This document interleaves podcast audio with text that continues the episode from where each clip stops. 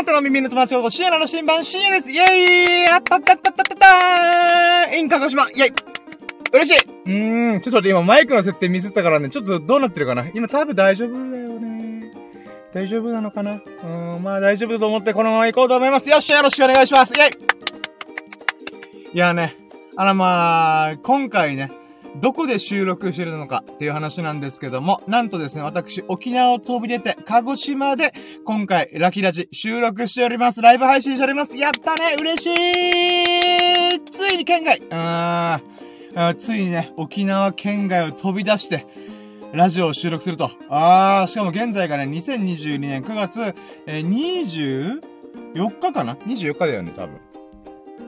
あ、25か、開けて25だね。25日日曜日の午前1時54分、午前1時45、1時54分、えー、ホテルからね、えー、まあ、家族、えー、と別で、えー、一人飛び出して、えー、夜の鹿児島の街で、私、えー、車の中でラジオを収録しております。いや、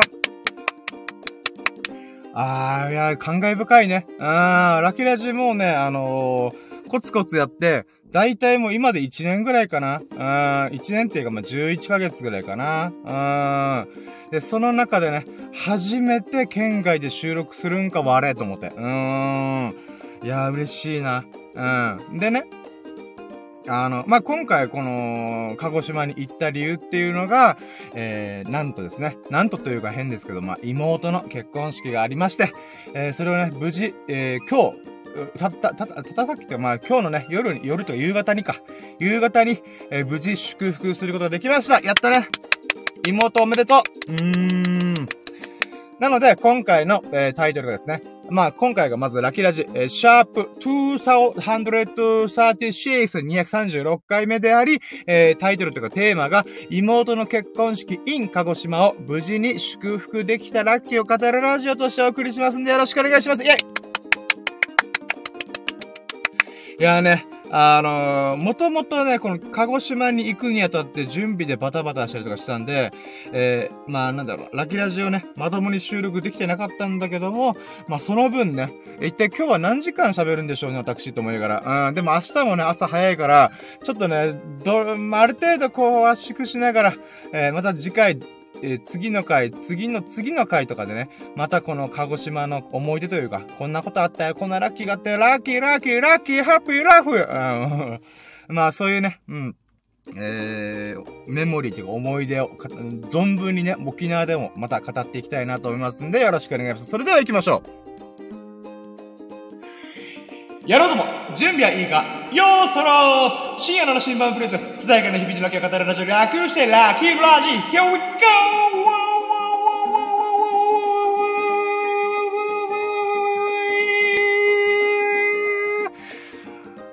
Congratulations いや、いや、妹本当おめでとうございます。うん、 happy wedding でございました。うん。あなたの細かく狙いを決めて、えー、なラジオ。はい、ということでね。あー、マジで、えー、うちの兄貴何やってるんだろうなと、あ妹はおそらく思うでしょう。うーん、うん、マジでね、私もね、えー、結婚式終わって、もう疲労困憊で疲れて家か、家とかホテル帰ってバタンキューで倒れて、その後3、4時間で、あれ元気になったな。よしラキラジやろうと。あー。私のね、何が何でも喋りたいって、何が何でもラジオやるという、えー、このね、覚悟、見せつけたい、えー、もうジョジョの5部のジョルノバリにね、覚悟とは、暗闇の荒野に、道を指し示すことだみたいな。いや、ちょっとね、思い出せなかった。うん。はい、ということでね、そんな感じでね、私の、うん、人生絶対に成り上がってやる。絶対世界の深夜と呼ばれ、沖縄の深夜、日本の深夜と呼ばれるようになろうと。うん、その覚悟をね、うん、誰も聞いてなくてもね、必ずやこの道がね、私のウィーニングロード、栄光の道へと続くと光り輝く道にね、突入するなと、うん、思って、毎日毎日コツコツコツやっております。うん。ということでね、えー、じゃあ何から喋ろうかなってちょっと今思ってんだけど、うーん、まあこのね、今回2泊3日で鹿児島に行ったんでござ、ごわ、ごわす。ごわすってどこの方言だろうね。わかんねえ。うん、わた、おいどもは、鹿児島に2泊3日で行ったんでごわすうーん、西郷さんかな わかんないけど。うん。でね、あのー、まあね、やっぱ、この、まあまだね、2泊3日のうちは2泊、1泊2日目か、まだ。うん。なんだけども、やっぱこれを喋らないとなーというか、僕自身が、えー、ここにとっても、えー、感動を感じてるというか、あ何かっていうとやっぱこのタイトルにある通りに、えー、妹の結婚式が、ついさっき、もうついさっき言ってもまあ夕方、うんに、無事にね、終わったことっていうのを、ちょっと先に語っとこうかなと思ってる。うん。で、まあもともとね、あの妹は結婚というか、まあ入籍自体はすでにしてるんだけども、結婚式というのがね、あ今回、まあ9月に沖縄、あ、沖縄を離れて、えー、鹿児島の方で開催するよっていうことで、うん。まあ、前からね、話は聞いてたんだけど、あのー、なんだろうな。この、まあ、結婚式といったら家族に、こう、なんていうか、いろいろお願い事があったあるとは、あることって多いと思うんだよな。うん。で、その中でさ、あの、妹とか兄ちゃんとかはさ、受付お願いとか、なんかこ、一言お願いとか、うん、なんかそういうのがある中で、私はね、あのー、最初受付お願いみたいな話だったんだけども、そこから、なんか、なんやかんやあって、その流れで最終的にカメラマンに落ち着くという。うん。まあ、プロの人にとったらね、かなりお金が飛ぶってことで、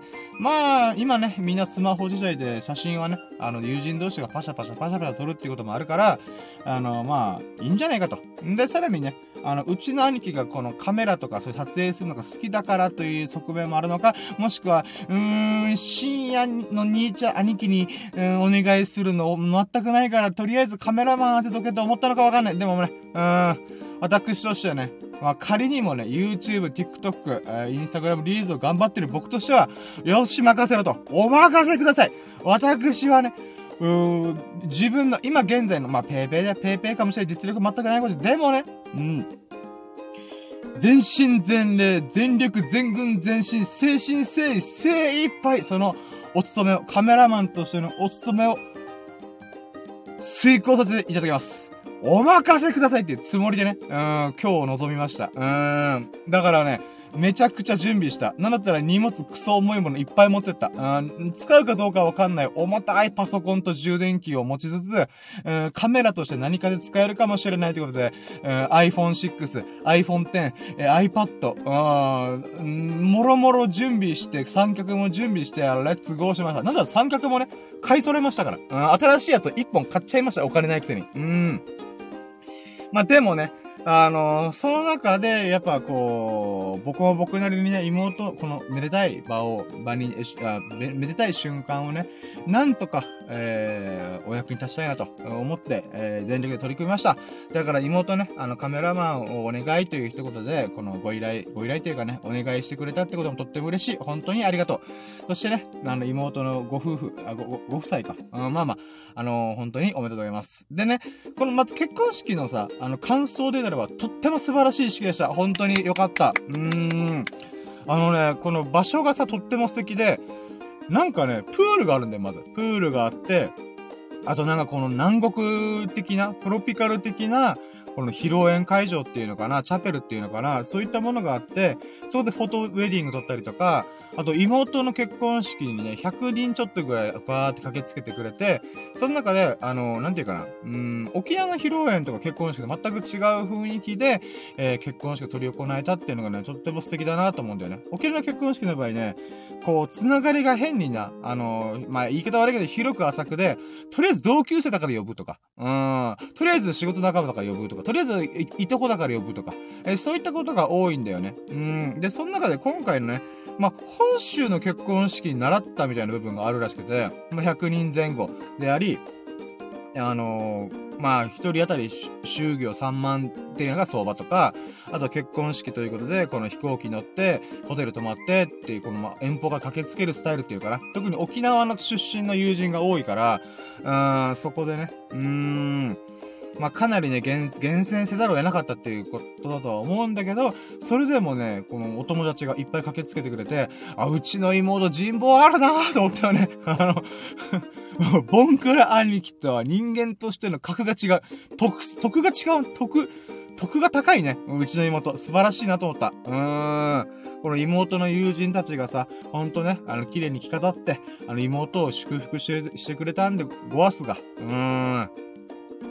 あのね、僕ほんとね、このラジオでいろんなとこ、何度も言ってるけど、人見知りコミュ障、ネクラのネガティブ三拍子が揃って、それをなんとか克服する。もしくはそれを転じて、あの、僕ならではの幸せな人生を歩むつもりで、心豊か、心豊かな、人生、豊かな人生を歩むっていうことでやっておりますが、それでもね、僕が、こう、なんていうか、手に入れられないもので言うならば、やっぱ友人の多さっていうのかな。うん、まあ、多い少ないで、別に人生の幸せは変わらないと思うけど、でも少なくとも僕が、えー、手にすることのないであろう、あのー、なんていうかな、このいろんな友人、たくさんの人間関係に包まれて、えー、祝ってもらうっていうのは、もう妹、えー、ならではだなと思った。妹のなりの幸せっていうか人生を歩んだ結果が今回ね、100人の方々から、えー、祝福をいただけるっていう。うーん、本当ね、素晴らしかった。うん。で、やっぱ妹のさ、このいろんなことにチャレンジしてたし、いろんなことを乗り越えてきたからこそ、その中で、流れで、こう、縁縁があった、えー、方々とね、うん、今回、こう来てくれたわけですよね。うん、で、そこでさ、このアメリカにいる友人とか、オーストラリアにいる友人からの、まあ、今回行けないけども、あの、祝福のビデオメッセージをもらえたりとか、あとはほんとね、あの、離島とか東京とか、まあ、いろんなね、本州各地に、もう、散らばったって言ったら変だけど、あの、行った友人たちも駆けつけてくれたから、ほんとすげえなと思った。うん。で、それに応えるかのごとく、妹、ご夫婦ならではの、えー、素敵な結婚式をね、ちゃんとこのプログラムを考えて、えー、どういう段取りでやるとか、どういう準備をするとか、それもろもろをね、全部乗り越えて、今回、今日の、えー、素晴らしい素敵な、え数時間をね、え過ごせたこととっても良かった。んで、おかんとかね、また別の妹、うん。が、着物を着て着付けしたりとか、もしくは、兄ちゃんのね、あの、奥さん、まあ、まあ、正確にはね、これから入籍するんだけど、まあまあもう確定してる奥さんと、えー、もう来てくれたりとか、うん、まあ妹ご夫婦とか、まあほんとね、あのー、私、えー、深夜、深夜のこの家系っていうのかな、うん、とかも、うん、なんだろうな、うーん、まあなかなか集まることのないタイミング、集まることはないんだけども、妹の結婚式というタイミングで、えー、えー、家族勢揃いしたってことはとても喜ばしいなと思った。うーん。でね、まあ、まあそれがね結婚式で、細かい話はね、ちょっとあんま言えないのかなと思ってるから、まあこんなもんだったんで、とりあえずね、あの、言える範囲で言うならば、えー、この結婚式本当にすげった。素晴らしかった。うーん。で、えー、まあ、その次のラッキーで言うならば、まあ、妹の結婚式のカメラマンをね、無事遂行できたっていうラッキーがあります。イェイただね、あのー、やっぱね、曲がりなりにも YouTube とか TikTok で動画にさ、この、なんだろう、やったらいいっていうつもりで、これ実力がなくてもね、やり続けてれば実力がいついてくるだろうっていうつもりで、コツコツコツコツやってってる僕ですが、えっ、ー、と、今回の大役、大役っていうか、まあ僕の中での大役だよね。うん。えー、で、言うならば、えー、めちゃくちゃ頑張った。本当にね、覚悟を持って取り組んだと思いたい。うん。だからそう言ってみて自分自身に、えー、 congratulation、素敵じゃん、お前、 beautiful だぜっていう風にね、あの、過去の自分も、今の自分も、未来の自分も、この瞬間頑張った僕のことをね、あの、盛大に褒めてやろうと。うん自画自賛で申し訳ないけども、俺めちゃくちゃ頑張った。え、結局こいつ自画自賛するの？みたいな っていうことかもしれないけども、いやでもね、あのー、ほんとね、大変だった。あの、iPhone、iPhone6 でロングショット撮りながら、あの iPhone10 でこの手持ちでね、わーわーわーを撮ってたんだけど、うん。で、それで、累計で動画数で200本撮った。この結婚式の数時間だけで、200本の動画撮った。うん。で、時間に換算するならば、えー、2、3時間分の動画を、えー、撮りに撮りまくったと。でも僕の体一つ、一つしかないから、あのー、限界があった部分もあった。うん。だから今回ね、ちょっとラッキーで言うならば、まあ、経験としてすごいいいことが、いい、いい経験を手に入れることができた。っていうことと、そこからの学びと気づき。つまり、良かった点と悪かった点があったんだよ。うん。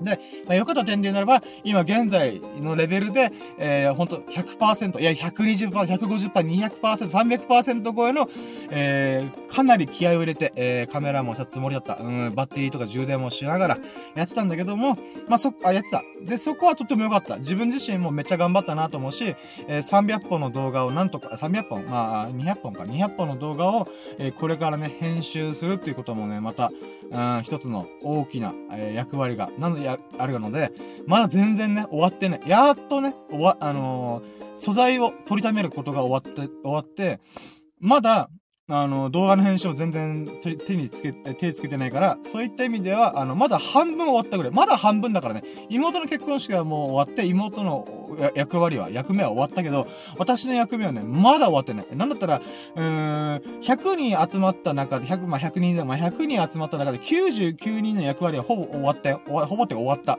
だけど、たった一人僕だけがね、唯一、まだあるぞと。こっから俺、あの、その数時間に及ぶ結婚式をどう編集したのかと。うん。思ってる次第でございますわ。うん。なので、まあ、そこにまだね、この、なんだろう、取り組める、頑張れる、えー、側面があるんだなーってことで、改めてまた気合を入れ直してやりたいっていうのもある、あるし、まあ、それがいい点だよね。うん。まだまだお役目があると。うん。んで、えー、悪かった点。ごめんね。悪かった点というか、改善すべき点だね。うん、自分自身は、あーっと思ったけど、でも、あのー、まあ、これもまた改善点だろうと思う部分もあるから、あのー、いい風に捉えて、まあ、今から喋っていくんだけど、まず1個目が、バッテリー問題。マジやばかった。あの、僕の iPhone X がね、4年前、4年、とか下手したら5年前の機種だから、バッテリーがやれにやれたんだよ。で、今回ね、もちろんね、充電フルマックスで、えー、朝、ホテルから出るときに、その状態で持ってった。だけど、その道中もね、動画撮影とか色々してたから、バッテリーがどんどんどんどん目減りしてた、してったんだよね。で、その結果何が起きたかっていうと、結婚式場に着いた時点で、iPhone X のバッテリーが50%前後だったんだよね。やばいなと思って。で、そこからモバイルバッテリーを使って、あの、僕のね、YouTube の動画見てくれたから、ドスパラっていうところでモバイルバッテリー買ったんだよ。うん。で、その500、あ、えー、500、あ、500、1000円か。あ？で、1万ミリアンペアの、えー、バッテリーを使って、今回なんとかやりくりしたんだけど、ああの、やっぱね、途中で限界迎えてた。うん、本当はね、こう、マイクを接続しながら充電しながらやりたかったんだけど、そう、そういうこともちょっと難しくて、バッテリーをつけて撮影したり、つけずに撮影したりとかが、もういろいろバラバラだった。うーん。だから本当はね、モバイルバッテリーを一切充電使わずに、えー、この式のね、撮影を全部終わらせれたらよかったんだけど、それができなくてね。それとっても残念だった。で最終的には結婚式場がもろもろ、あ、結婚式がもろもろ終わって、えー、なんとかギリギリ iPhone を電源落とすことなく、えー、撮影できたなと思って、ふとで、電池の容量、残りの容量を見たら、1%だった。俺びっくりした。え、1%か。やばいなと思って。うーん。まあでもそれまでギリギリ、なんとか撮影をね、あのー、できたこととってもよかった。うん。でね、なんつうのかな、このさ、あのー、まあ、モバイルバッテリー問題、まあ、バッテリー問題ね。あのー、まあ、今僕ね、経済的に余裕がないから iPhone 14変えることもなく、えー、もうバッテリー、モバイルバッテリーを使ってなんとかかんとかやりくりしておりましたが、えー、そろそろもうやばいんだろうなと思っております。うん。ただね、ただただだ、まあ、モバイルバッテリーに関してはもうしょうがない、そういうタイミングだったってことで、まあ、これもいい経験だったなと思ってて、まあ、それはね、あのー、次こういう機会があった時に必ずや、えー、バッテリーの問題とか解決上で取り組めたらなと思ってる。で、2個目。2個目がね、んやっぱね、この、1時間2時間ぐらいの結婚式の、この、式がは、の、始まりと終わりまでの流れの中で、私はね、あのー、撮れなかったカットがね、多々あったんだよ。それがとってもね、悔しかった。うわー、くそー、ここ撮れてないやんけっていうのが、めちゃくちゃ凹んだ。うーん。で、それを後からデータ確認したときに、あれ？こことここにすごい、は、は、なんか、乖離があると。うん。こことここが抜けてるじゃないかと。で、必ず自分はそこ、そこを撮ったつもりはずだったんだよ。必ずね、カメラを向けてたはずなのに、撮れてなかったんだよ。何が起きてたかっていうと、僕が録画ボタンを押してなかったんだよ。めっちゃ凹んだ。うわーこの大事なシーンでみたいな。まあ、大事なシーンというより一番大事な、なんかおかんの一言とか、あの、新郎新婦の一言とか、あの、親族の一言とか、そういったものは撮れてた。だけど、なんかね、このお色直しの瞬間っていうのかなこのドレスを着か、着替える瞬間っていうものが、この、なんていうかな。まあちょっと式場が2階あってさ、2階のこの、なんか吹き抜けっていうのかな、状態で、この階段から降りてくるシーンがあったんで、で、その時にさ、僕が、あれ、正面入り口から来るのかなと思ったら、思ってたんだよ。あのスタッフがそういう風に動いてたから。だけど、あれ？2階から来るじゃんってことで、あの、大急ぎで場所移動して、この、カメラを向けてたんだよ。で、その時に録画ボタンを押してなかったんだよ。だから、この5分、5分、3分ぐらいのこの、ゆっくり降りてくるっていう。うん。で、ドレス着が、着替えましたっていうところが、あの、撮れてなかったんだよな。俺はこれがすごい悔しかった。マジで、マジ、俺やっちゃったなと思った。うーん。で、もちろんね、今後から考えてみたら、これ編集動画作るあた結婚式動画作るにあたって、まあいろんな人が多分ね、動画だったりとか、もしくは、えー、写真を撮ってるはずだから、最悪ね、スライド、スライドショー的な感じで、あのー、このお色直しして、階段から降りてくるカット。うん。まあ、妹の写真とかをね、後からもらって、それでなんとか、えー、そういうのを、動画に活かせたらなとは思うんだけども、まあ、それはあくまで苦肉の策だよね。なんとか多分いろんな人が写真を撮ってくれてただろうから、えー、それを使って動画編集でこうぶち込むみたいな、うん、ことができたらなと思う。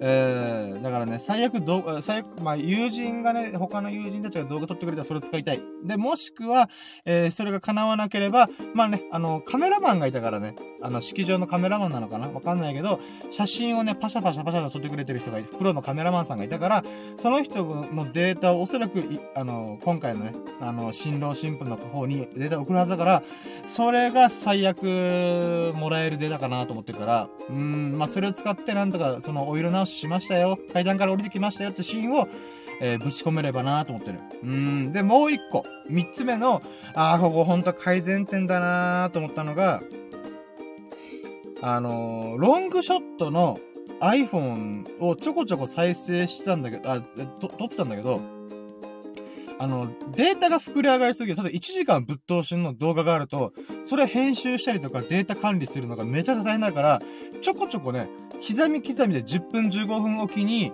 録画して、止めて、録画して、止めてって繰り返したんだよ。うん。ただね、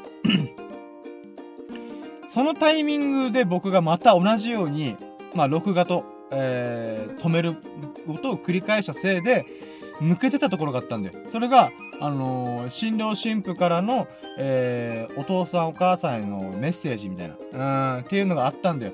ただね、そのカット、一応念のため2台持ちしたから、iPhone って僕の手持ち側でもちゃんと撮ってたんだよ。だけど、あのー、その挨拶してる瞬間の、えー、ロングカットが撮れてなかったんだよ。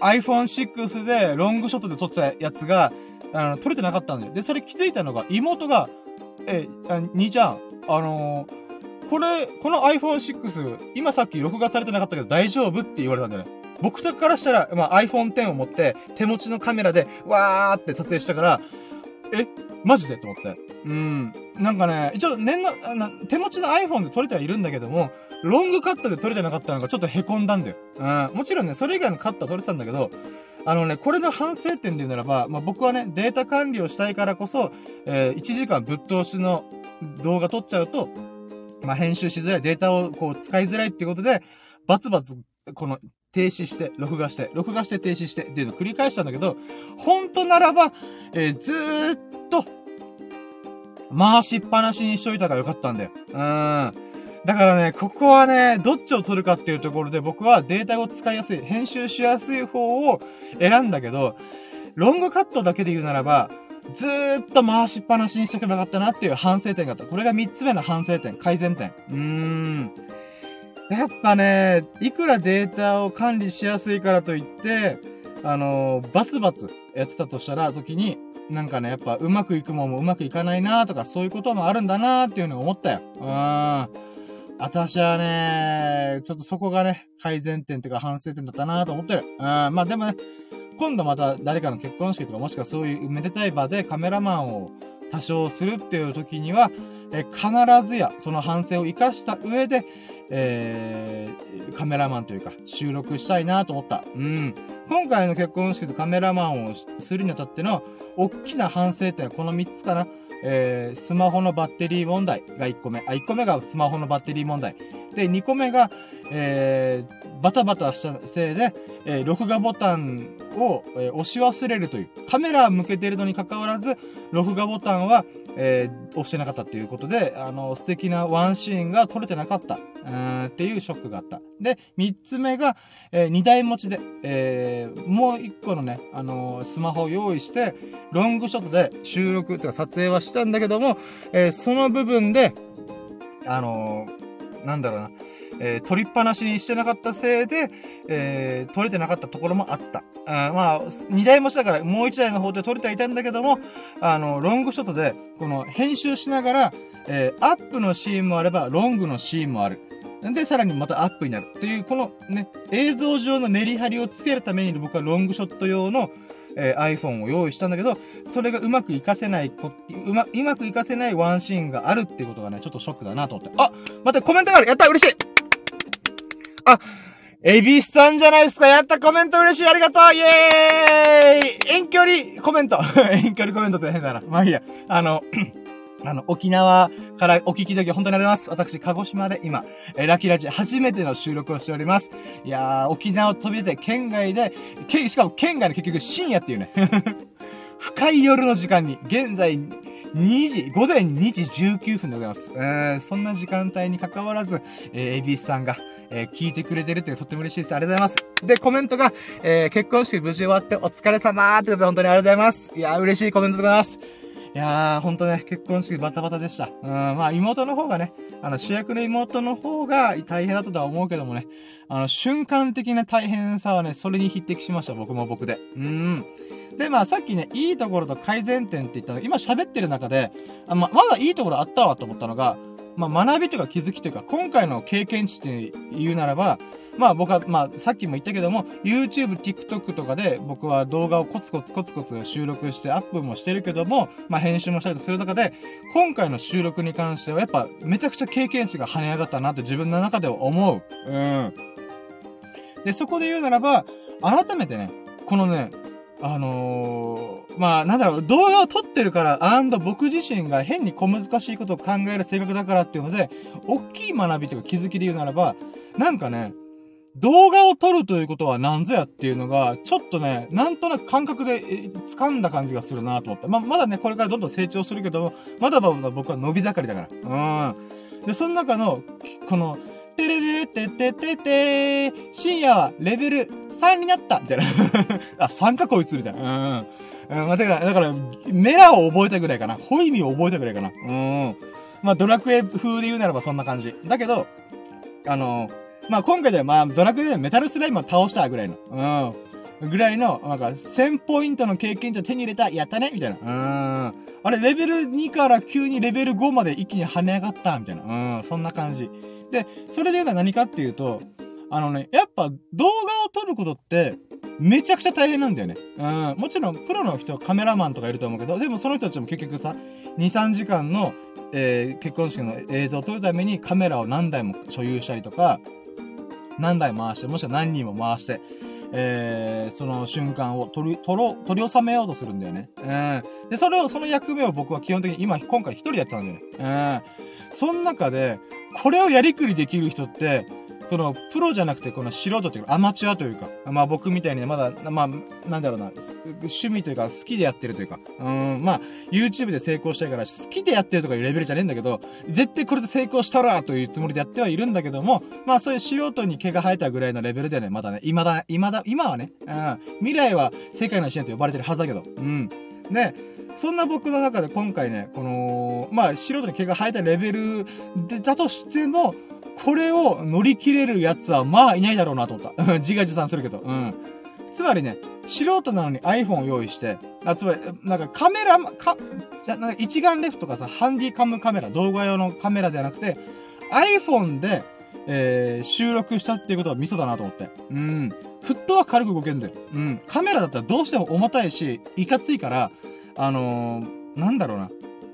そこ限界があるんだよ。だけど iPhone っていうものを使ってスマホで撮影をするってことにあたって、自分で言うのなんだけど、めちゃくちゃ身軽に動けたなと思うんだよ。この身軽さが何につながるかっていうと、まあこれが一番言いたい学びと気づきなんだけど、あのー、瞬間を捉えることにすごい感覚が敏感になってた。うーん。この2時間の中でさ、まあみんなからしたらさ、に、に、なんか、まあ、2アワーだよね。うん。24アワーの中の2アワーを、まあゲストとして楽しむ。催し物を楽しむっていうことに終始すると思うんだけど、僕はね、その瞬間を一瞬たりとも、なんかね、取り逃したるものか、みたいな。まあ、さっき、あの、改善で2個のワンシーンで撮れなかったところがあったけど、まあ、それは置いといて、あのね、あ、待って、今2個のシーンで、あともう、もうワンシーンやと。それは妹の友人たちが集まってるテーブルで、この妹が、と、新郎新婦がさ、わーって言ってる中で、このテーブルを巡るんだよ。その巡った中で、クラッカーでパーンっていうシーンがあったんだけど、その瞬間動画を回してなかった。めっちゃ凹んだ、あれは。あー、撮っとけばよかったーと思って。うん。あ、待って、コメント来てる。あ、エビさんが今から準備して少し仮眠します。明日の本番のために。そっか。そうだった。エビスさん、これからビリヤードの大会だ。あ、頑張ってください。あー、そうだった。今日日曜日か。そうだね。明けて日曜日だ。そうだそうだ。あー、もう感覚がバグってんな。そうだ、今土曜日が、土曜日の結婚式が終わって、今日が明けて日曜日だ。あー、エビスさん、ここから本番でございますね。いやー、大会で初勝利を、あの、祈っております。いやー、応援します。頑張ってください。そうだった。エビスさんもここからハードスケジュールだ。こっから朝、仮眠終わって、朝起きて、えー、そこから会場に行って、いやー、勝負ですね。いやー、頑張ってください。めっちゃ応援してます。もう、鹿児島から応援しております。うん。いや、いいですね。うーん。そういえば日曜日でね、確か、ミルクくんも今から東京出張行ってくるっていう、な今からっていうか日曜日行ってくるって言ったから、ああ、そうだ、今日にまたミルクくんも僕と入れ違いで東京に、沖縄から東京に行ってくんのかな？あー、いやー、急にみんな、あのー、なんだろう。うーん、いろいろあるね。こっちは鹿児島旅行、鹿児島観光をしながらの結婚式。エビスさんは、えー、いつもと違う会場でのビリヤー大会。うん、で、初勝利なるかっていう勝負の瞬間。で、ミルク君は、えー、東京出張、しばらく行ってくるみたいな。うん、バタバタだね。いや、でもほんと、後でエビスさん、あの、な、な、何度も言いますが、えー、ビリヤード大会応援しておりますんで、ぜひともね、初勝利を勝ち取ってけ。勝ち取ってきてくださいませ。うーん。いやー、いいですねということで、おやすみなさいませ。はい。ということで、ちょっと、いや、いやー、いやー、なんかね、喋りたいことがありすぎて頭が今バグってる。うん。あ、エビエスさんもたあ、試合がある、大会がある。え、ミルク君も東京出張がある。そしてこっちは結婚式でさらに鹿児島観光もしてる。うわー、喋ることがいっぱいある。だけど僕は明日も朝早い。どうしようみたいな。うん、まあ、まあまあ。僕の本番もある意味明日以降のラジオかもしれないな。とか言いながら。うん。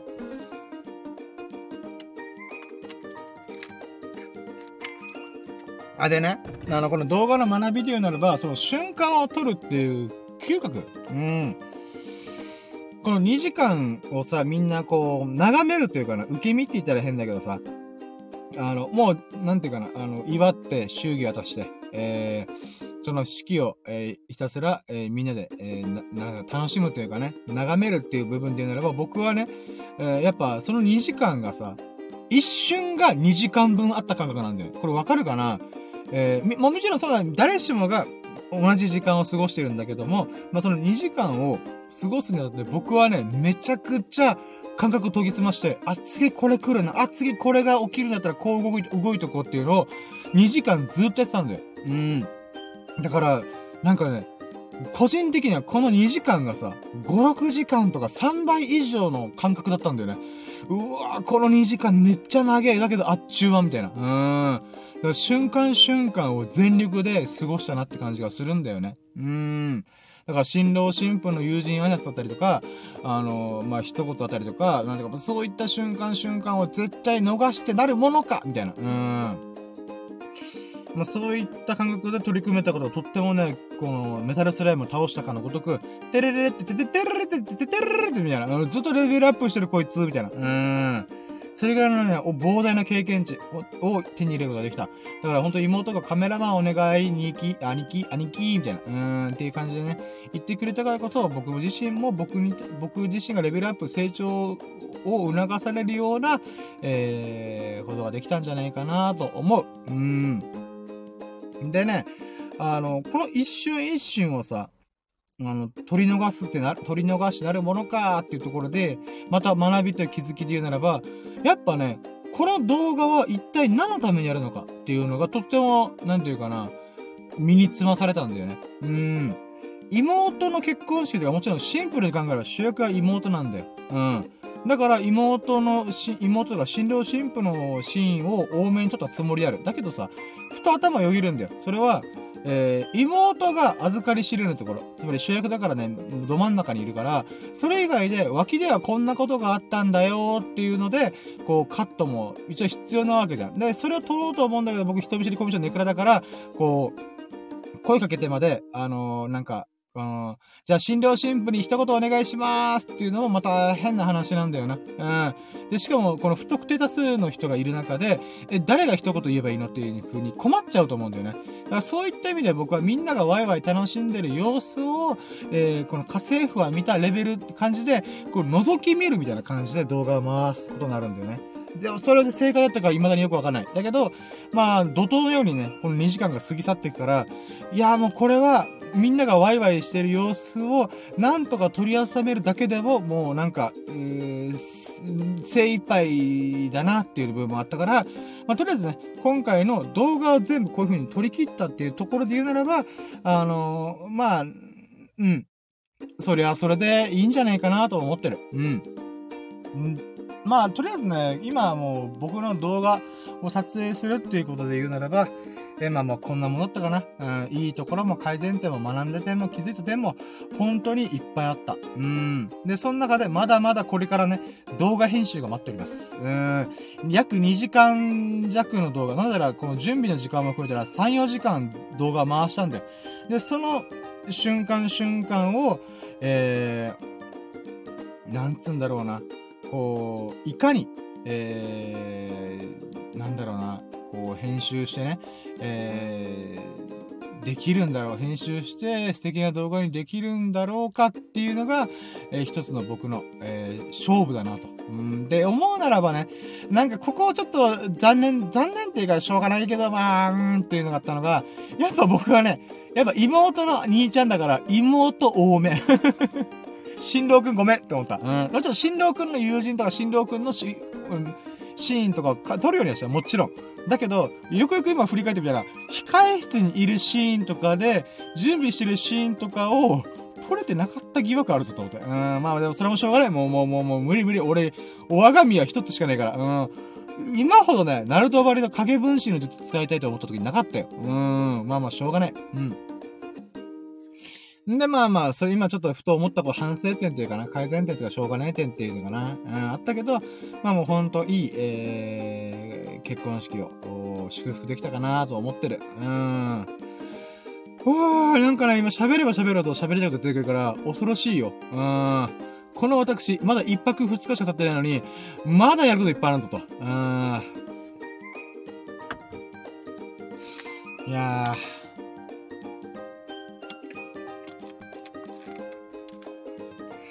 まあ、でも今日の関してならもうその後家、あホテル戻ってね、パタンキューで倒れて、もう眠って、みたいな。で、200本の動画を、あの、iCloud にアップしたりとか、まあ、スマホの充電を MAX にしたりとか、そんなこんなんでね、やんやんやんやっておりました。うん。で、えー、まあ、そっからね、あの、まあ、ちょっと時系列前後をするっていうか、まあ、今現在ね、あの、まあ、冒頭で言ったけど、鹿児島でね、沖縄から飛び出て、鹿児島でこういう風にラジオを収録したりとか、ライブ配信できてるっていうことも、また喜ばしい。うん。やっぱね、こう、うん、僕は喋ることが好きだし、ラジオが好きだし、人の話っていうか自分が好きな人のラジオとか聞くのがよくあるんだよ。だけどね、あのー、友人からラジオ番組とかやればって言われるんだよ。うん。えー、ローカルラジオとかの、このラ、で、お金を払えばね、数、1万か2万払えばラジオ番組持てるから、それやってみたらっていう話もあったんだけど、まあ僕からしたらね、あの、スタンド FM というアプリで、いつでもどこでもすぐライブ配信ができる、ラジオができる。うん。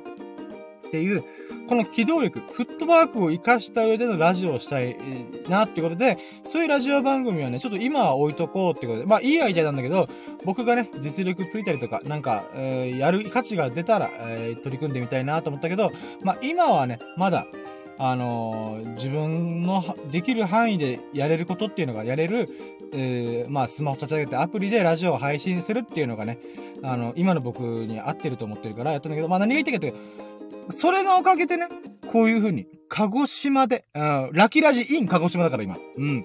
ラキラジイン鹿児島できたのが、僕がスタンド FM っていうアプリを使って、ラジオをひたすらアホみたいに今まで1約1年間続けてきたからこそ、えー、この巡り合わせが来たと思ってんだよ。これが、えー、沖縄県内のラジオ局とかローカルラジオ局でやってやってたとしたら、やっぱそれは厳しかったと思うんだよね。うーん。まあ、なので、えー、そういったことをね、こう、なんていうのかな、うん。まあ、でき、できてるっていうのが喜ばしいことだよなって改めて思ってる。つまり、ラキラジイン鹿児島を、えー、収録できたって配信できてるっていうこと自体がとっても喜ばしいラッキーだなっていうことでした。うん。で、こっからね、今40分喋っておりますが、さてさて、こっから俺鹿児島旅行結構で言うならば、うーん、ちょっとね、これは、まあ、微暴録の上で、ちょっと行くのであれば、あでも、ちょっと待って、この3日だけでもめちゃくちゃてんてこまやったんだよな。これを1から喋るって言ったらマジで終わらねえぞ、このラジオと思ってるから。まあでもね、忘れないうちに言うか。まずね、えー、まず鹿児島っていうか、この僕、沖縄県外に出るのって、ほんとね、えー、1、2年ぶりなんだよね。うん、あ、て2年ぶりかな ?2、3年ぶりかな、うん、まあまあ、うん。それは、前勤めてた会社で、えー、東京出張があった時に、えー、飛行機乗って、ファーって飛び立って、えー、県外に出たってことなんだけど、そこからね、え、2年の月、2年以上の月日を空いて、え、今回、え、飛行機乗ったんだよ。うん、で、準備も大変だった。あこのスーツを持ってたり、革靴を持ってたり、だけど観光もするから、えー、運動靴とか持ってかなきゃとか、もまあ、履いていく。じゃあどういうふう、どういう感じで、えー、もう洋服を着ていこうかとかね。うん。まあ、それからホテルとかね、あの、レンタカーの手配を妹がやってくれるから、本当ありがとうと思ってんだけど、うん。まあ、おかんとか妹と一緒に今回動いたんだけど、あのー、ほんとね、あの、二人は旅行しょっちゅう行くから慣れたもんなんだよ。ほんとね、あの、飛行機に乗ること自体が2年ぶりの僕としては、え、これ搭乗口ってどことか、あの、え、どういう段取りで飛行機ってと乗るのみたいなことがね、ふわっとしてんだよね。うん。まあ、そんな中で今回わーって飛び立てたことがとても嬉しかった。で、その中で必ず僕がやりたかったのが、え飛行機乗るんだったら必ずや、えー、飛行機が発、え離陸する。うん。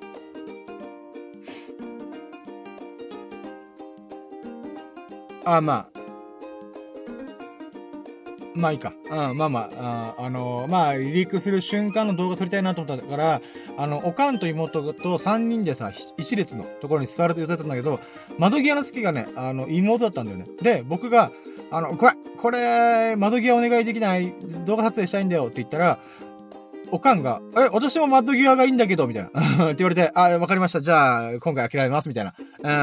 うん。もしくはスマホだけぶち込んどきます、みたいな感じで思ってたんだけど、あのー、あんた動画撮るんでしょ？いいよ、別に、みたいな感じで、えー、譲ってくれたんで、窓際の席を。ということで、えー、窓際の席で、飛行機が離陸する瞬間の、この、早送りの映像っていうのかな？うん。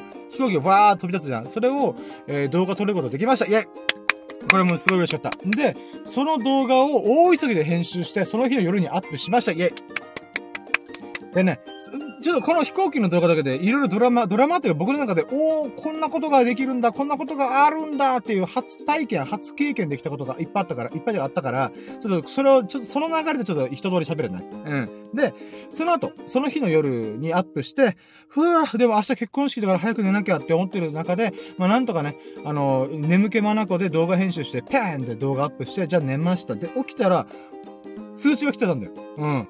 あのー、あなたの動画にコメントがありますみたいな。えマジで？え誰がどの動画にコメントしたんだ見るじゃん。そしたら、あのー、まあ、ご指摘のコメントというかな、アドバイスのコメントとして、あの、素敵な動画なんだけども、あの、テロップとか、あの、フレームが多くて、せっかくの景色が、あのー、見れなくて残念ですっていう風に書かれてて、僕としてはね、そのコメントに一瞬ね、は？とか、ごめん、はとかごめん。あ、じゃ、違うんで、ちょっと書き方が、ちょっとね、とげ、ちょっと、ちょっとだけトゲかったなと思って、まあ別にいいんだけど、でも僕としては、あ、それも確かにそうだよなーと思ったから、もう速攻、その日の朝は、まあ、ちょっと余裕があったから、大急ぎでね、そのテロップと、あの、フレームだけ削除したもので、もう一回上げ直したんだよ。んで、その時に何が起きたかっていうと、まずその、あの、コメントしてくれた人に僕がテキストで、あ、確かにそうですね。あの、ということで、あの、ノンテロップのバージョンをアップしておきますねっていうコメントを打ったんだよ。で、そしたらそれを打ってる時にさ、あの、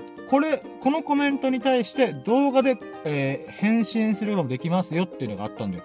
だから TikTok でそういう機能があるんだけど、それ YouTube で実装されてるっぽくて、なので、あ、それめっちゃいいと思って、初めて僕、あの、コメント返しの動画作りました。えで、まあ、ノンテロップバージョンなんだけど、あの、視聴者の人からのコメントで、あの、この動画作ってますよっていうか、この四角いボックスにその人のコメントが書かれるわけだよ。で、それをペンって乗っけた上で、えー、まあ、そこだけはさすが許してちょっと思って、で、それ以外は、ノンテロップバージョンで、まあ動画を作ったんだよね。で、アップして、えー、これが動画、あのー、アップした動画ですっていう風にやったら、あの、その人が、まあその人またコメント来て、早っみたいな対応が早すぎてびっくりしました。素敵な風景の、えー、まあ飛行機の離陸瞬間の、離陸する瞬間の映像を、えー、アップしてくれてありがとうございますみたいな。またそのコメント来てからなんだよね。で、だけどそれちょっとそ、それをのパッと見たときに、もうすでに僕は結婚式の準備とかでバタバタしてから、あのー、眺める、あ、そのコメントまたちょっとそういえば返信できてねと思ったんだけども、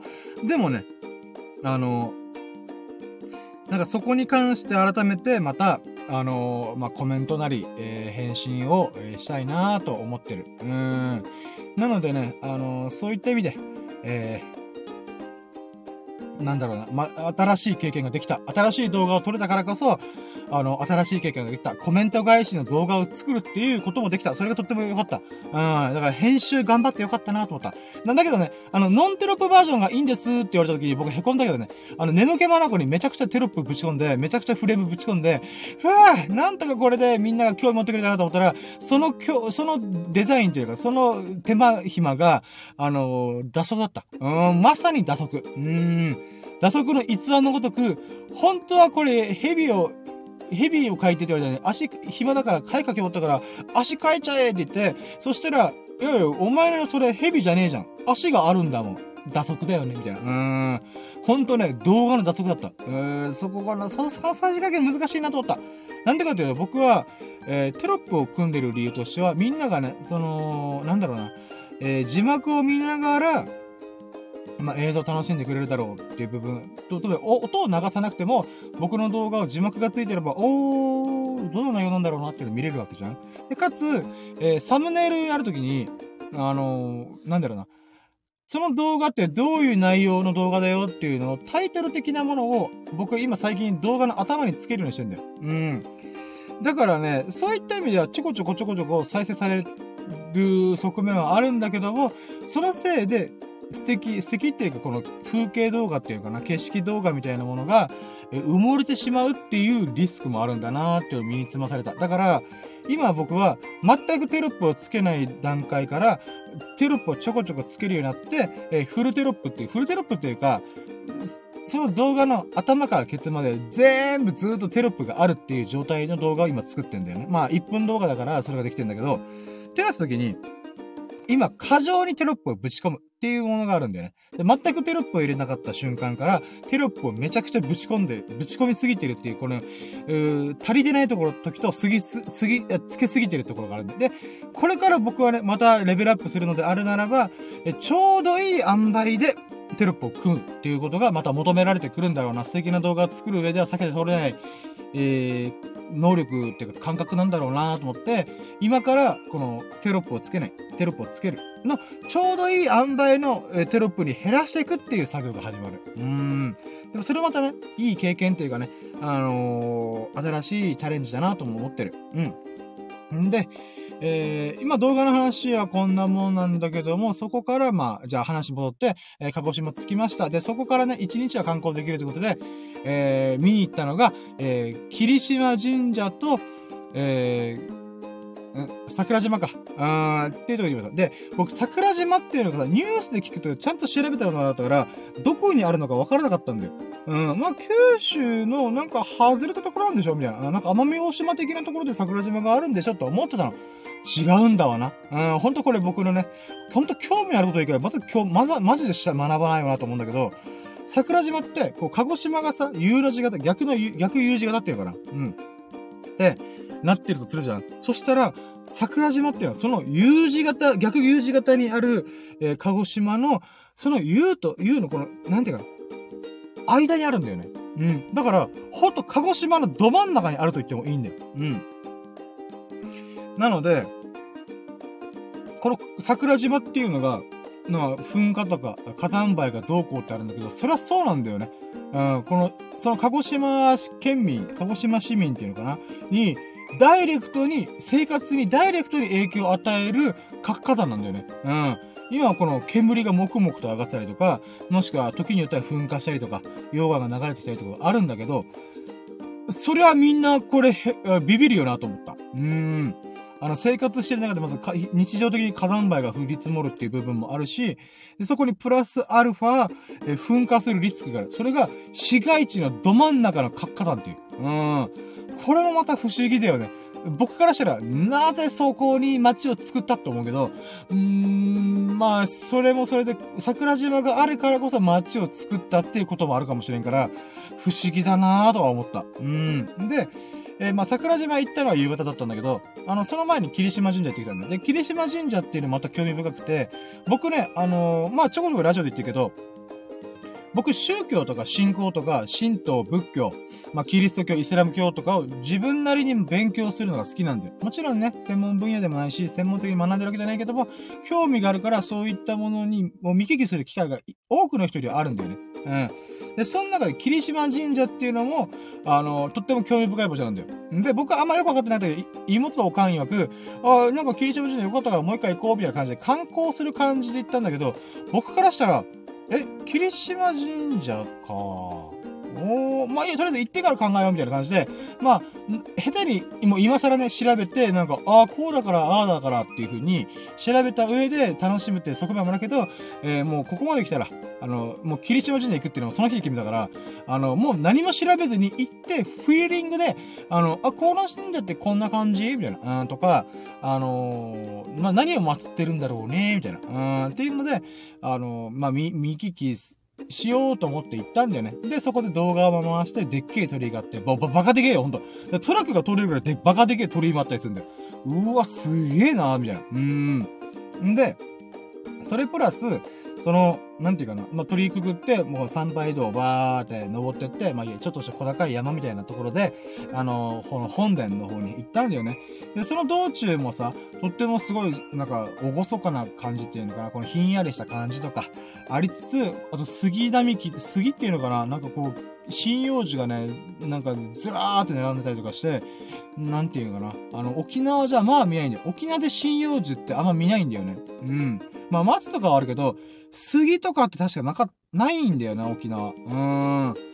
だからそういった意味でも、おー、こんな感じの景色ってまた珍しいなと思った。うん。本州だと当たり前かもしれないけど、本州だとこのね、あの、急斜面に杉が植えられまくってるっていうものを見る、よく見るかもしれないけど、沖縄でその景色見ることはまあないんだよ。まず急斜面の山岳地帯がないから、ほんとあって丘ぐらいのレベル。うん。だから、えー、そういった意味でも、なんていうのかな、この、まあ、鹿児島のね、あの、雄大な自然を堪能できたってなったけど、まあ、その中の一部に霧島神社、神宮か、霧島神宮があるんだよ。で、その霧島神宮わーっと見て、へえ、そうなんだ、あ、坂本龍馬が新婚旅行でここ来たんだ、へえ、みたいな。うん。なんかほんとね、あの、何もわからずに来ました、修学旅行生です、みたいな、そんな感じで来たんだけども、あの、本殿で、この、一応参拝しようと思って行ったらさ、めっちゃ並んでたんだよ。びっくりした。人めっちゃおるかなと思って。で、そこでね、あの、10分15分ぐらい待って、えー、まあ、あの、お賽銭ぶち込んで、それで、この、なんか、2回礼をして2礼、パン、パン、2礼、2拍手、1礼、うん、をして、まあやったんだけど、あのね、その時ちょっと不思議だなって思った感覚があって、霧島神社、霧島神宮で言うならば、あのね、うん、まあ、場所、まあ場所によるとは思うんだけど、本殿がまた奥にあって、そこから階段で登ってくんだよね。だけど、普通の一般的な参拝客は、あの、その手前でお賽銭投げてお祈りするみたいな。うん。なんだけど、あのー、なんていうかな。大体こういう時でご本尊っていうかな、祀られてるものがね、ちょっとチラ見できるみたいな、うん、っていうものがあったりするんだけど、階段なんだよね、その先、先が。で、その階段を登っていく、なんていうかな、この、何か人をお願いしてる人たちとかが登っていくんだよね。うん、だからほんと関係者以外入れないし、なんか、何かしたらやることがない人以外入れないみたいな。うん、って感じなんだよね。で、僕としてはさ、まあ神社というか、自社仏閣、うん、ちょこちょこ見てる僕からしたら、あれ？これって、何を祀ってるんだろうって。そう、僕、霧島神社で何を祀るか分からずに行ったんだよね。はれーみたいな感じで言ったから。で、それで、まあ、そのそばにさ、あの、800年超えの、えー、杉っていうかな、あの、巨大なご神木もあったりするんだよ。うん。で、あ、じゃあ、杉を信仰してんのかとか、いろいろ思ったんだよ。うん。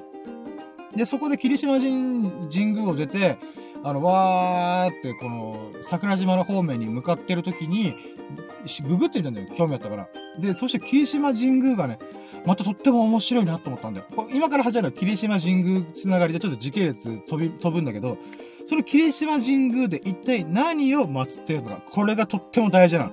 これが日本神話に繋がっていくんだよ。俺びっくりした。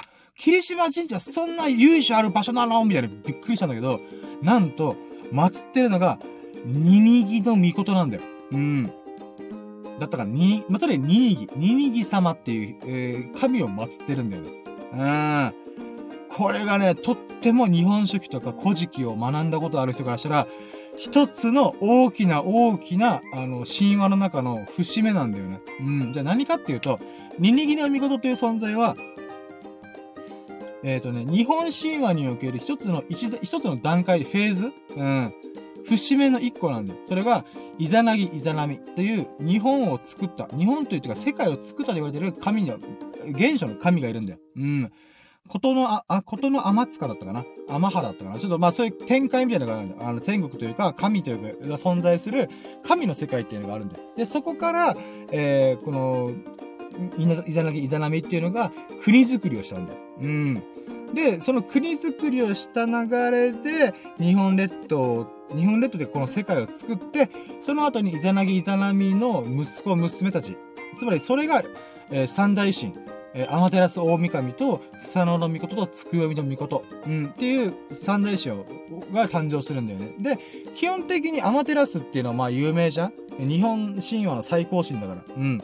もうトップオブトップよ。うん。まあ、イザナギザナミが原初、始まりの神とするならば、えー、最高神、つまり、まあ、ギリシャ神話とかではゼウスとか、あの、立ち位置だよね。うん。で、えー、その神、アマテラス。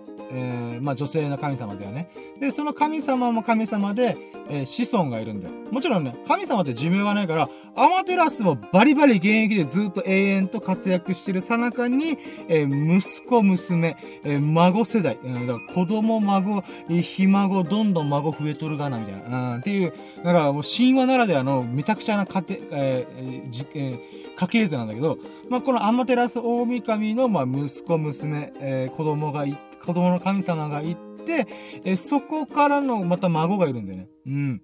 で、そのアマテラス大神の孫にあたるのが、今回の祀られてるニニギの御事なんだよ。うん。つまり、孫なんだよね。で、これがとっても大事で、このどっかで聞いたことあるかもしれないけど、天孫降臨っていう言葉があるんだよ。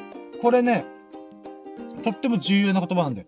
今までの話って、このさ、イザナギ、イザナミ、始まりの神がいて、つまり、国づくりっていう神話の段階があったわけじゃん。第一章。国づくりするぞみたいな。第二章。息子たち、子供たちが、えー、この日本という国を運営してくれるぞみたいな。うん、に、まあ、世界を運営してくれるぞやったねみたいな。うん、で、第二章があった時に、第三章。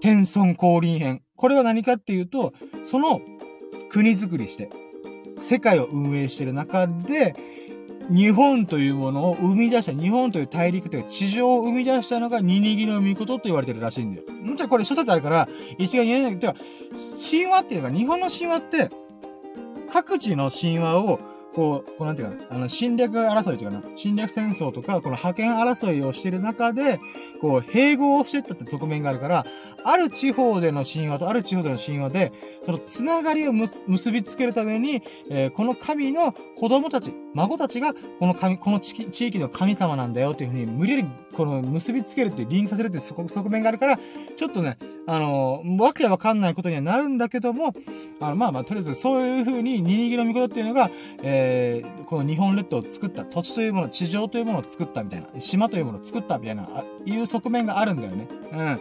で、このニニギの御事っていうのが、えー、この槍みたいなものを持ってて、なんか、矛っていうのかなうん。なんかこう、まあ、森みたいなやつがあって、それを、こう、なんか地上の世界をなんかこう、なんかかき混ぜたりとか、こうやってる時に、えー、その時の雫が、ぽちゃん、北海道、九州、四国、本州、みたいな感じでなってったっていう神話があるんだよね。それで、ふぅ仕事終わったぜみたいな感じで、ニンニクの味方がさ、よっしゃ、バカンス、バカンスってなった時に、この矛っていうか森をさ、ふんって置くんだよ。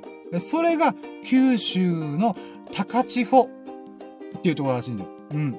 高千穂、えー、連邦っていう風にあるんだけど、その九州ってさ、カルデラって言って、あの、火山がとっても、なんていうかな、あのー、近しい、火口がすごい近い場所なんだよ。なんでかというと、九州っていうのが世界で類を見ないぐらい、カルデラって言って、あの、大きな大きな火山だったんだよ。で、その火山が本当に大昔に大爆発して、吹っ飛んで、その吹っ飛んだところで、このね、この土地が鳴らされたんだよね。もちろんね、細かい山はあるんだけど、まあ、いや、でっかい山で1000メートル級の山とかいっぱいあるんだけど、まあ、カルデラの規模で言うならば、ちっちゃいんだよ。で、その大噴火があって、この火山がバーンって弾け飛んだ残りが今の九州なんだよ。で、そこがカルデラって呼ぶんだよね。で、そのカルデラだからこそ、なんていうかな、あの、連邦が多いんだよな。うん、山が多いんだわな。うん。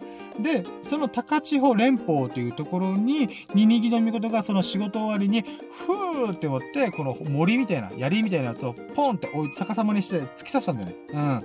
で、そこからニニギの御事の、の由緒ある、ゆえんのある場所だっていうことになったんだよね。うん。で、この霧島神宮っていうのが実は高千穂にはないんだよね。霧島っていう地区にある。これもまた興味深くて、これ、後から、なんとね、新郎のおじいちゃんが社会の先生だったらしくて、歴史の先生だったらしくて、それで僕が日本神話とか日本書、古事記とかが多少知ってるから、多くの人で多分知ってんだよ。だから、あの、新入れ見事っていう、あのー、この、が祀られてる霧島神宮行ってきたんですよ、みたいな。で、そこで、そのおじいちゃんからこの霧島神宮がなぜ霧島神宮、霧島にあるのか。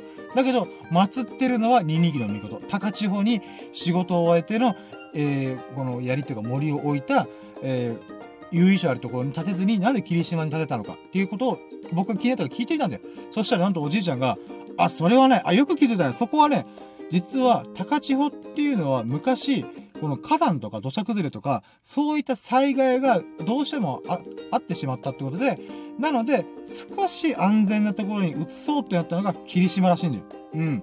だから、僕の疑問ってほんと至極ごもっともなんだよ。基本的には、由緒ある、ゆえんのある場所に神宮を建てて、その神を祀るっていうはずなのが、まあ、ベーシック、スタンダードなはずなのに、なぜか、霧島っていう、ちょっとずれたポイントに、その祀る場所を作ってるっていうのが、とっても興味深いなと思ったから、で、それをやっぱり災害が起きてしまうっていうリスクがあったから、まあ少しはこう、災害のリスクが少ない場所に移そうってなったらしいんだよね。うーん。立て直そうみたいな。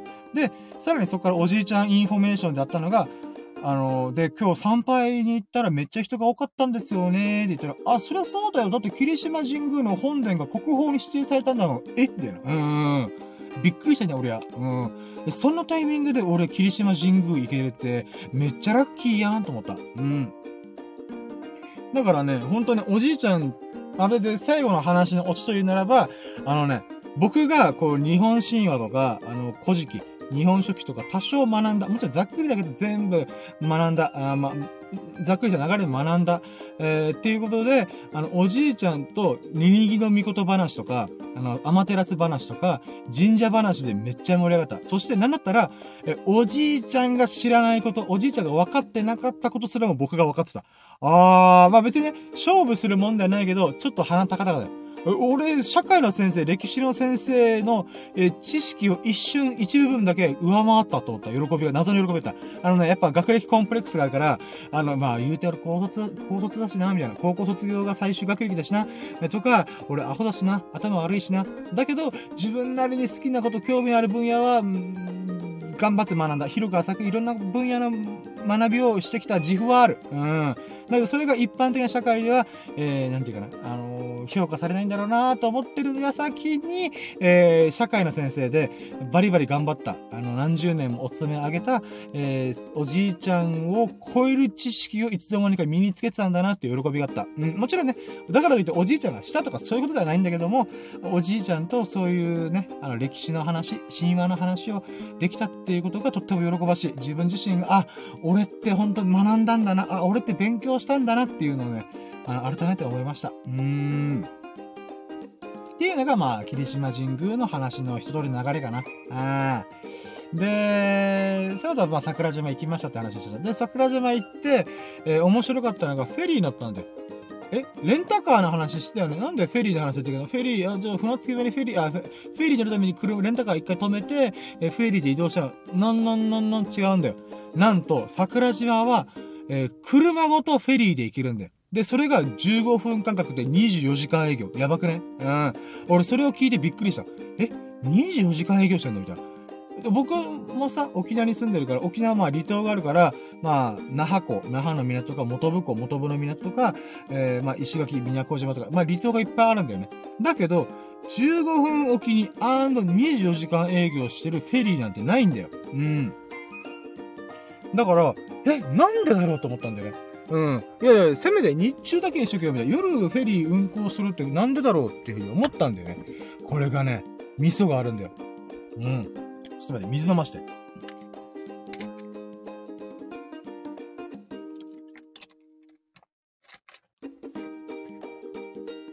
さっきさ、僕、桜島っていうのは、鹿児島の逆 U の字型になってて、その逆 U の字型の間のど真ん中に桜島がポーンってあってたじゃん。で、だから、その大陸っていうか、もう九州の、その、地上、あ地上というか、まあ大陸の、なんていうか、に近いんだよね、距離が。で、それがフェリーで15分ぐらいの距離なんだよね。うん。で、だけども、対岸側の逆の U の字型になってるところは、桜島と陸地が設置し、設置してんだよ。うん。繋がってんだよ。だから、道路で、わーって、その、行けるんだよね。ってなった時何が起きるかっていうと、このね、この逆 U の字型になってる時に、逆 U の字型通りに、この、ね、熊本湾っていうのかな？そこを迂回してると、めちゃくちゃ時間かかるんだよ。うん。距離もあるし、時間もかかるし、あの高速使ったら金かかるしってことで、みんな何をするかっていうと、桜島までフェリーで車乗り付けて行くじゃん。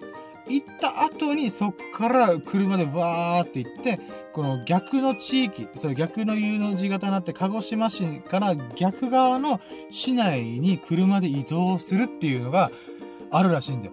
だからインフラなんだよね。うん。フェリー、まあ、車を乗っけて移動できるフェリーっていうものがインフラになってんだよね。そうすることによって、えすぐ移動できる。うん。っていうことで、15分刻みで、この、桜島と鹿児島港を行き来するフェリーがありつつ、24時間営業なんだよね。とっても興味深いなと思った。うーん。で、まあ桜島今回行って、でね、まあ動画とかも多少撮ったんだけど、まあなんかね、あの、ひたすらね、こう、桜島一周するとか、桜島を眺める、この桜島のね、この、活火山、山を眺めるみたいな。っていうことで終始することになったんだけど、なんか観光施設があんまなくて、かつ錆びれた感じもあって、あ、これ動画で撮るとなんかなーっていう部分もあったし、かつ、こう、なんか止まってなんかこう何かを紹介するってこともなかったから、まあ、あと僕も疲れてたからね、ちょっと動画回してなかったんだよ、まなので、フェリーで行き来するっていうところだけは撮ったんだけど、桜島自体は、あのー、河口まで行けなかったし、なんかね、あのー、噴火とかもあった影響で、えー、近づいちゃいけませんとかそういうのもあって、まあ、桜島一周するに終わったみたいな感じなんだよ。うん。で、まあそこからまたフェリーで戻ってきて、みたいな、うん、ことなんだけど、まあ、なんていうのかな、この桜島、たくましいなと思ったのが、あの、お土産コーナーみたいなのがあったんだよ。なんか桜島の道の駅みたいなのがあって、そこで、なんかおかんたちがお土産買うっつって、まあ僕もね、あじゃあついでに僕もふらーって見てみっかっていうで見てたんだよ。そしたらなんとね、火山灰が映った。俺びっくりした。うーん。一瓶250、はい、ごめん。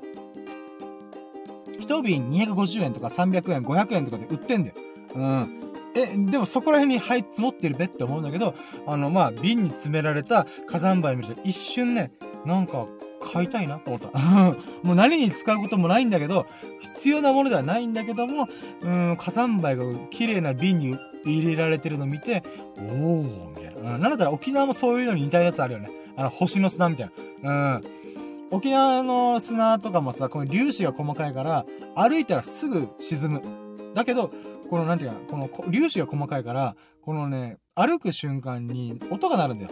あの、キュッキュッキュッって。だから、星なりの砂って言われるんだよ。うん。なんか、星が落ちてきたような、なんか、まあ、なり、星なり。うん。まあ、とりあえず、あの、音が鳴るよっていうことで、あの、星、なんか砂があるんだよね。うん。で、あとは、まあそういった意味で火山灰っていうのも、うん、そういうビジネスにしてんだなーってまた興味深いよね。うん。うんで、あとは、えー、そこから、まあ、桜島観光終わって、えー、あ、そうだ。さっきおじいちゃんと会ったって言ったけど、その、新郎側のね、ご家族と僕ら新婦側の家族でちょっと会食をしようっていうことで、えー、ご飯をご馳走させて、させてもらいました。本当にありがとうございます。ごちそうさまでした。よしゃった。うん。で、しゃぶしゃぶでコース料理みたいな。ところで、まあ、こう、なんていうかな、あの、両家の、ちょっとした会食みたいなことをわーわーわーわーしました。それもとっても喜ばしかった。嬉しかったです。うん。で、そこで、まあ、さっきも言ったけど、おじいちゃんと、あのー、小じき話、ニニギの御事話で盛り上がるって。なんだったら若干家族引いした。うん。俺の家族側も、おじいちゃん側の家族も、なんでニニギの御事でそんなに盛り上がれんのみたいな。うん。まあ、僕も僕でね、自分でちょっとね、あの、ちょっと嬉しかった。うん。みんながドン引きするぐらい、てか話についていけなくなるぐらい、おじいちゃんと日本神話について語り合えるほどの知識が私の中で身についてるんだなと。うん。それはとっても喜ばしかった。うん。んで、あとはね、まあ、そうか、あの、兄ちゃんのね、奥さんになる人とも、ちょっと交流できたりとか、兄ちゃんとね、久々に会って、なんか、あの、あるゲームで兄ちゃんが実は世界ランカーになったみたいな。え？みたいな。びっくりするんだけど、みたいな。うん。だから、どんなアカウント名だったか聞いてないけど、現在、世界1位らしいから、まあ、世界っていうか、そのゲームの中での1位らしいから、俺はびっくりしたよね。え、うちの兄貴何やってくれてんのと思って、めっちゃおもろいやんけ。さすがだなと思った。うーん。だから、あと、兄ちゃんの仕事周りの近況を聞けたりとか、まあ、そういった方やったりとか、僕自身も今何やってるかと。うーん。まあ、そういった話でね、ワイワイできたことがとても喜ばしいなと思った。うーん。本当にね、あのー新郎側のおじいちゃんが今回全額出してくれたってことで、本当に本当にありがとうございます。ごちそうさまでした。うん。で、おじいちゃんが全額出したってことは、多分ね、今冷静に考えてみたら、まあ一食あたりいくらなのかちょっとわかんないけど、でも10人ぐらいだから、え待って。多分数万円は必ず飛んでるはずなんだよ。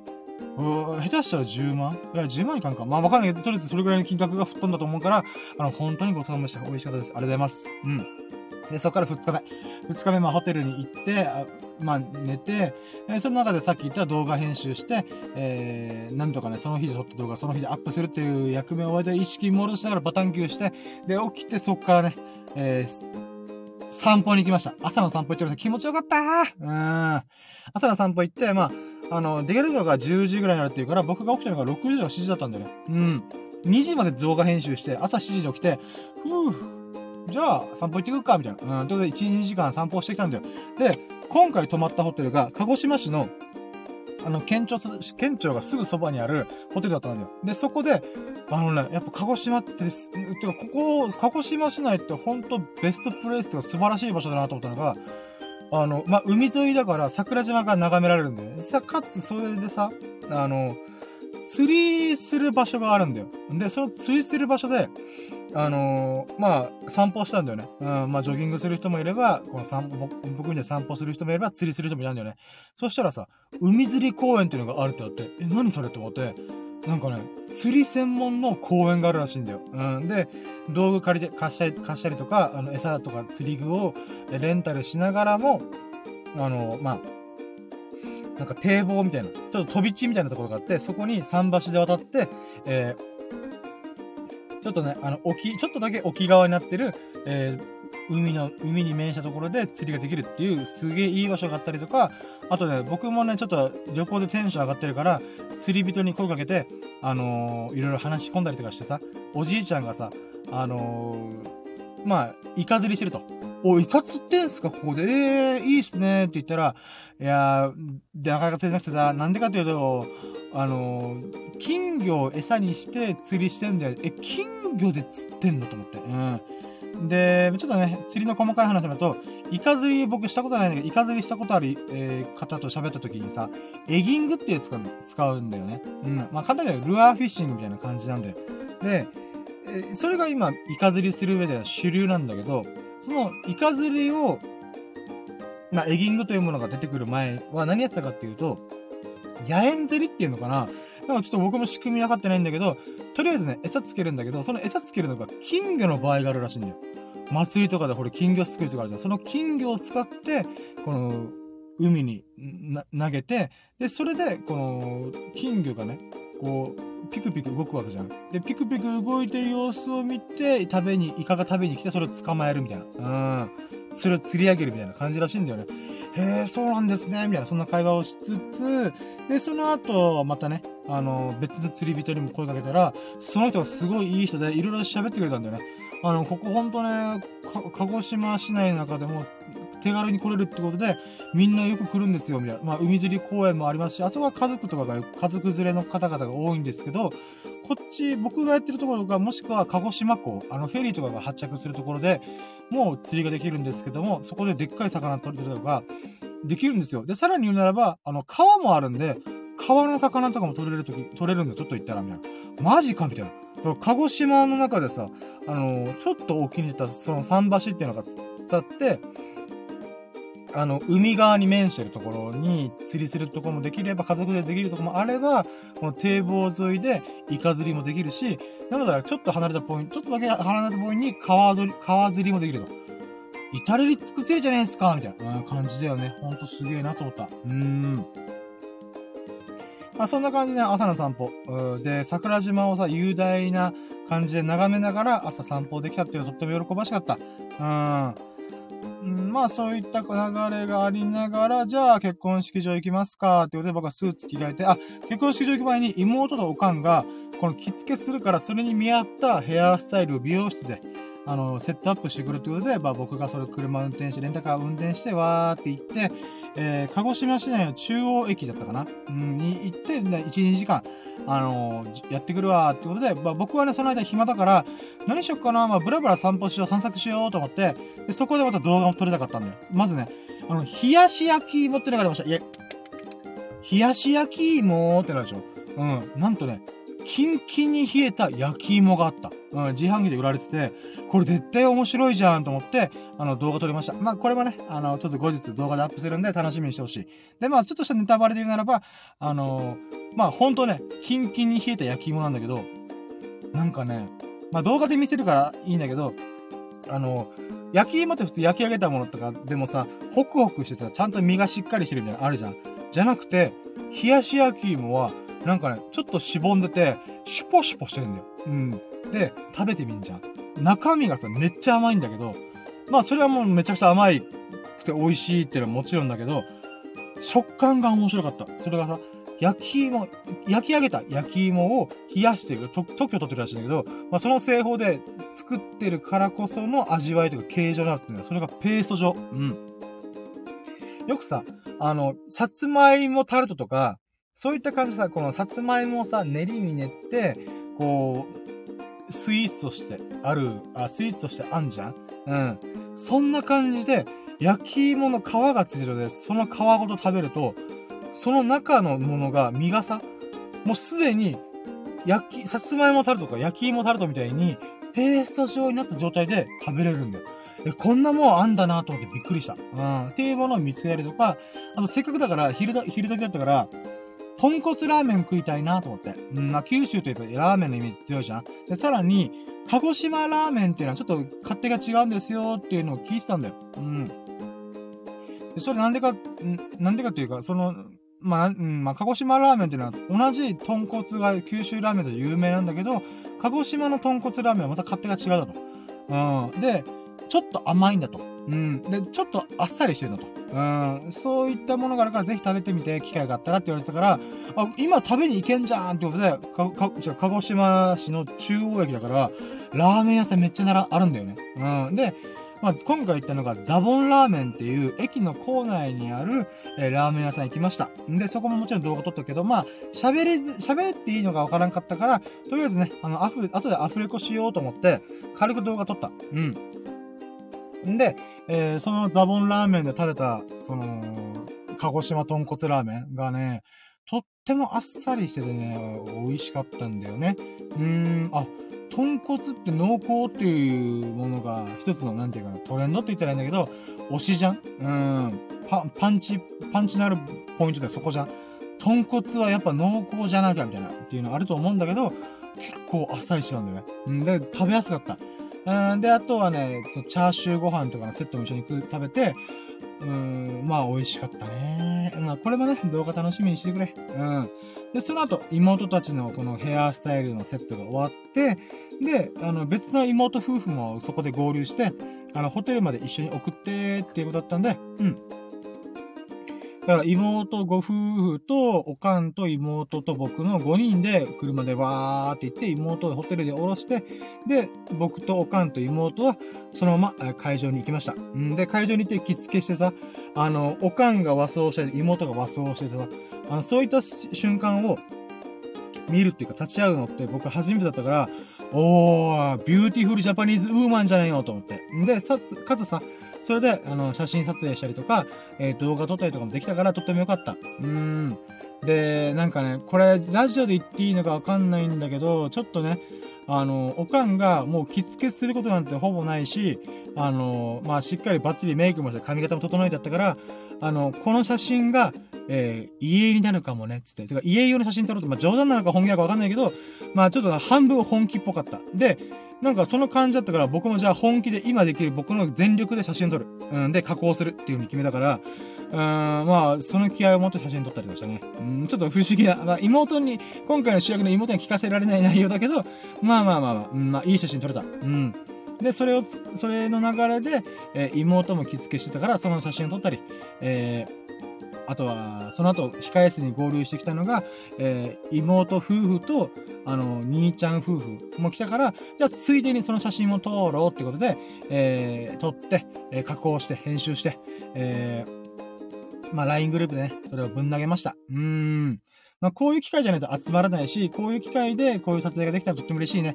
で、その後、えー、新婦側の広、あえー、なんていうか、えー、控え室に、えー、バッチリ、決ま、決めた、え新郎さんと、あ新郎くんと、あとは、バッチリ着飾った、あの、妹が来ました。本当に美しかったです。で、そこからの、まあ、カメラマンスタート、アンド、えー、結婚式のプログラムスタートみたいになりました。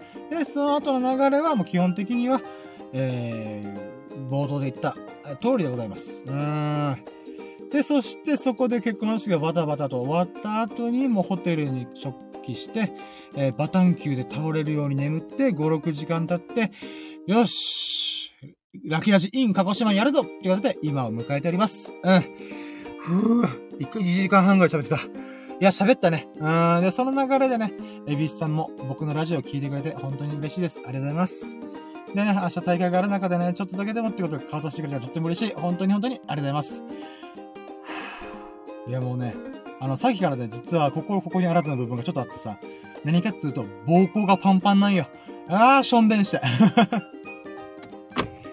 ということで、えー、じゃあそろそろね、ラジオ終了しようと思う。いやー、喋った。えー、こう、一泊二日だけでこんなことって巻き起こるんと思うぐらい。いやー、いやー、す、濃厚な日々を過ごしました。で、ここから2泊3日目の、明日はほんと観光メインで夕方の便で帰るんで、あの、それまで、えー、ひたすら楽しんで沖縄に帰りたいなと思います。うん。ち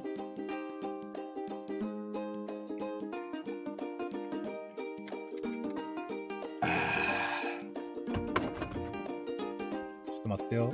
まあ、いっか。オッケー。うん。ほな。えー、っとね。OK。じゃあ、1時間半にわたって、えー、ラジオをお送りしましたが、ラキラジーン鹿児島をお送りしましたが、ほんとね、エビスさん、忙しい中、ちょっとだけ顔出してくれるっていうのがとっても嬉しいです。本当にね、朝大会がある中で、僕のラジオ、お、深夜、ラキラジーン鹿児島やるって言ってたけど、やったねよかったみたいな。あ感じでできて、あの、お邪魔してくれたんで本当に嬉しいです。ありがとうございます。そしてね、この1時間半にわたる中で、えちょこちょこね、聞いてくれた方がいました。本当にありがとうございます。そしてね、アーカイブでこのラジオを聞いてくれたそこのあなた、本当に本当にありがとう。えー、ぜひともね、面白か、面白いよ、いいな、いいよ、いいな、とか、応援して、するよっていう風に思ってくれましたら、ぜひとも、えー、いいね、フォロー、コメントよろしくお願いします。うん。えー、そして、ん？あ、うん。そして、えー、もしよろしければね、YouTube の方でも動画がちょこちょこありますので、えー、ぜひともそちらを、プロフィール欄からチェケラしてみるととっても嬉しいです。そして、何卒どうか、チャンネル登録、フォローをよろしくお願いします。あ、ゲップした。うん。はい、えー、こんなもんかな。うん。はい、ということで、えー、改めて1時間半ほどでお付き合いいただき、本当に本当にありがとうございました。エビスさん、えー、忙しい中、えー、駆けつけてくれて本当にありがとうございます。そしてね、アーカイブたまたま聞いてくれたそこのあなた、本当にありがとうございます。そんなあなた方が、ほがらかな日々と、幸を日々を過ごすことを心の底から祈っております。Thank you for listening. Have a nice day.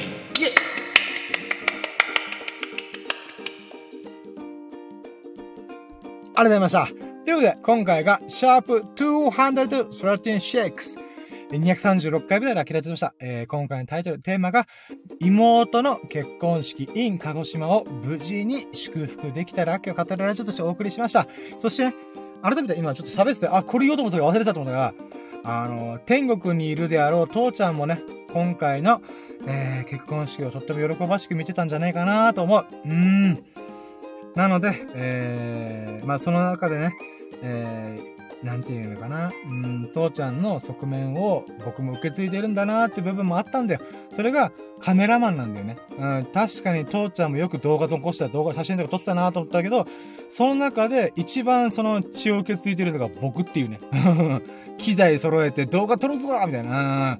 うん、まあ、あんま上手くなくても撮るぞっていう、この気合ガッツはね、父ちゃん譲りだなと思った。で、その父ちゃん譲りの、なんていうか、感覚を持った上で、父ちゃんの代わりと言ったら変だけども、あの、妹の結婚式をね、うん、撮影できたってことがとっても喜ばしいなと思ってる。うん。最後にこれをね、えー、喋りに喋りまくったラキラジの最後の最後にね、忘れるか、忘れてたーってことで、あの、まあ、ちょっとカバーする意味でも、ちょっとね、サブエピソードとして、あの、おしゃべりできたのがとても嬉しいです。ということで、皆さん、良き日々をお過ごしください。素敵な日々をお過ごしくださいませ。えー、はが、ナイスデイ。イェイ